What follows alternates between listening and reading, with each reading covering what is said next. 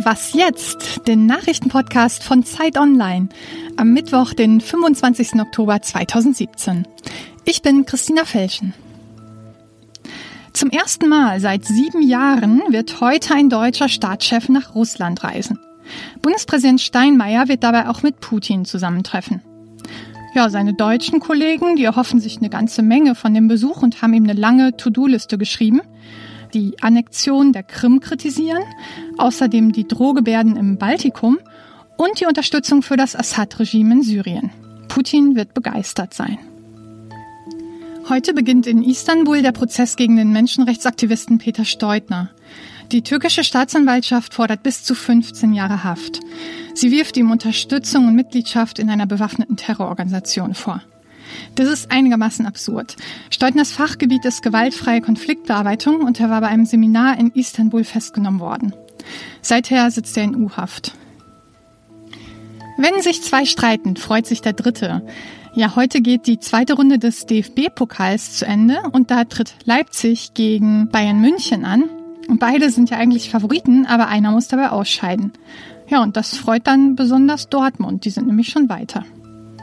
Redaktionsschluss für diesen Podcast ist 5 Uhr.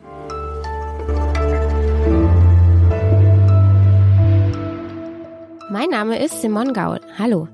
Heute sprechen wir in diesem Podcast noch einmal über Sexismus. Und zwar darüber, was passiert, wenn Frauen, die am Arbeitsplatz Sexismus erleben, sich dagegen wehren. Vorher gucken wir aber noch einmal nach Österreich. Da hat Wahlgewinner Sebastian Kurz jetzt angekündigt, tatsächlich mit der rechten FPÖ eine Regierung bilden zu wollen. Was das jetzt bedeutet, das frage ich Ferdinand Otto, Politikredakteur bei Zeit Online, der die Wahl in Österreich begleitet hat und auch so ein bisschen mit der österreichischen Politik vertraut ist. Hallo Ferdinand. Hallo. Was bedeutet das jetzt für Österreich? Das wird ja dann eine sehr viel rechtere Regierung als die alte, die noch mit den Sozialdemokraten war? Ähm, ja, Vorbilder für diese Koalition zwischen Schwarz und Blau gibt es zwei. Äh, eine Regierung gab es schon mal, eine Bundesregierung von FPÖ und ÖVP. Das war damals in den frühen 2000ern unter Jörg Haider. Da hat sich vor allem die FPÖ damals sehr ähm, schlecht angestellt, sehr dilettantisch angestellt an der Macht und hat dann auch folgerichtig die nächsten Wahlen haushoch verloren und sich aufgespalten. Ähm, wobei alle politischen Beobachter jetzt davon ausgehen, sehen, dass die FPÖ mittlerweile daraus gelernt hat und sehr viel stabiler ist, sehr viel homogener ist und ähm, sich nicht mehr so dilettantisch aufführen wird wie damals. Und das zweite Beispiel ist, wenn wir nach Oberösterreich schauen. Das ist äh, von beiden Parteien, FPÖ und ÖVP, häufiger als Vorbild genannt worden im Wahlkampf. Da regieren beide Parteien zusammen und zwar relativ geräuschlos seit einigen Jahren. Und ähm, was ist in Oberösterreich zum Beispiel passiert? Also gibt es konkrete Maßnahmen, die man jetzt erwarten könnte? Ja, in Oberösterreich ähm, ist das so, die österreichischen Bundesländer können alle relativ autonom entscheiden, äh, wem sie zum Beispiel Sozialleistungen geben und in welcher Höhe die sein sollen.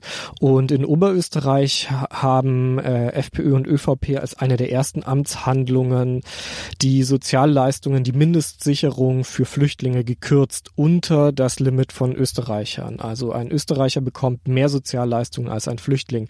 Das war vor allem ein sehr symbolischer und sehr populistischer Akt und das wollen beide Parteien, Sebastian Kurz und Heinz-Christian Strache, jetzt auch auf Bundesebene durchsetzen.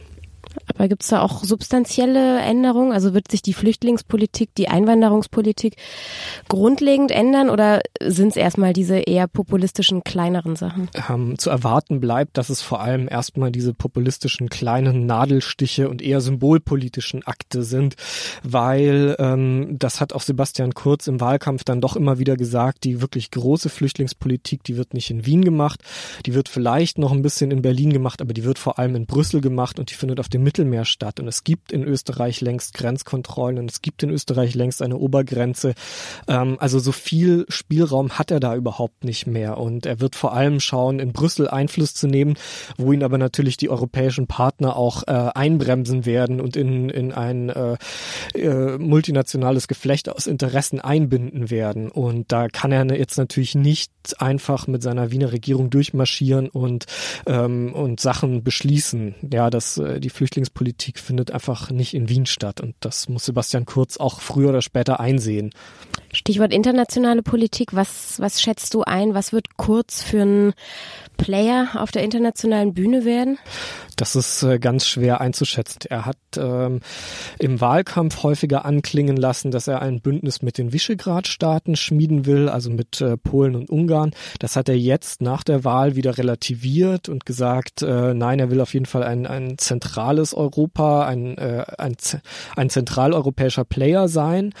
Und ähm, das heißt, das ist so ein bisschen offen. Er hält sich da auch wieder so alle Strategien offen und ähm, versucht sich wahrscheinlich irgendwo zwischen Deutschland und den Visegrad-Staaten zu positionieren.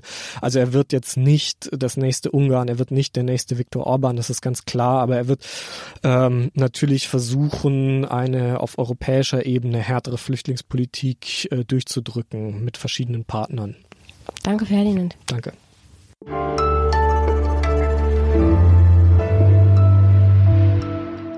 Und sonst so? Morgen startet Fuck You Goethe 3 in den Kinos. Unser Rezensent bei Zeit Online war nicht so angetan von dem Film. Er schreibt, ich zitiere, aus erfrischendem Zynismus ist flache Sentimentalität geworden. Zitat Ende. Das kann ja sein, aber diesmal spielt neben Elias Mbarek auch Sandra Hüller mit. Und Sandra Hüller ist ja eigentlich eine bekannte Arthouse-Schauspielerin. Sie hätte mit Toni Erdmann jetzt fast einen Oscar gewonnen zuletzt. Sandra Hüller wagt sich jetzt in diese Mainstream-Komödie und das würde ich mir dann doch gerne angucken.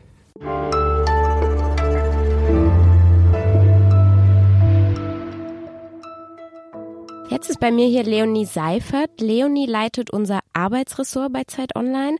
Hallo Leonie. Lass uns noch einmal über Sexismus sprechen. Über Sexismus am Arbeitsplatz und vor allem darüber, was passiert, wenn man sich denn dagegen wehrt. Das habt ihr Leserinnen gefragt letzte Woche. Wie war denn jetzt so der Rücklauf?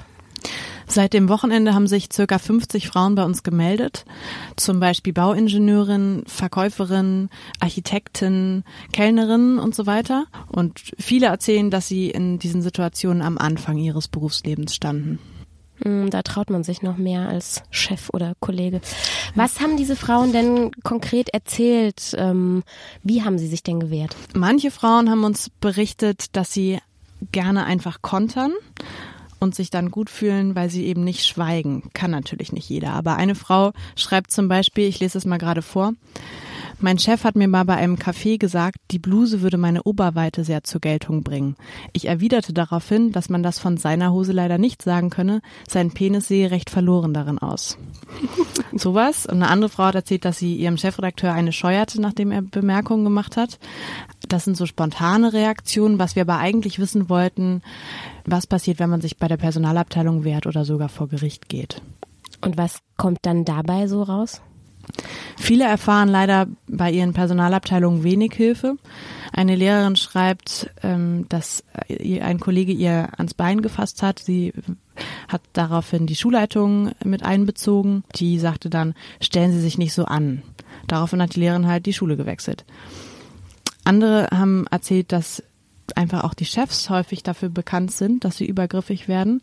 Das heißt, da kann man auch nichts erreichen bei den Personalabteilungen. Und häufig bekommt man dann wohl auch so Sprüche zu hören wie, das war doch nur Spaß.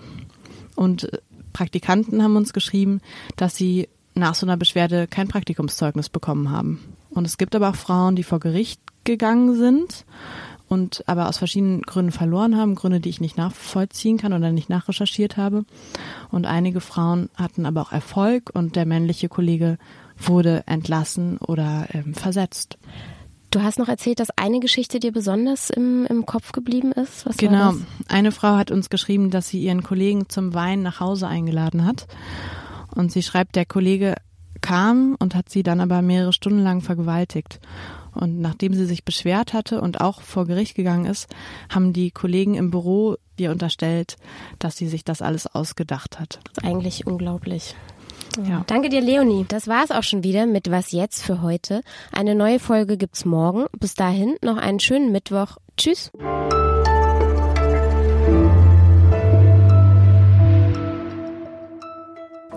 Ich weiß nicht. Ganz schön viel verhaspelt, oder?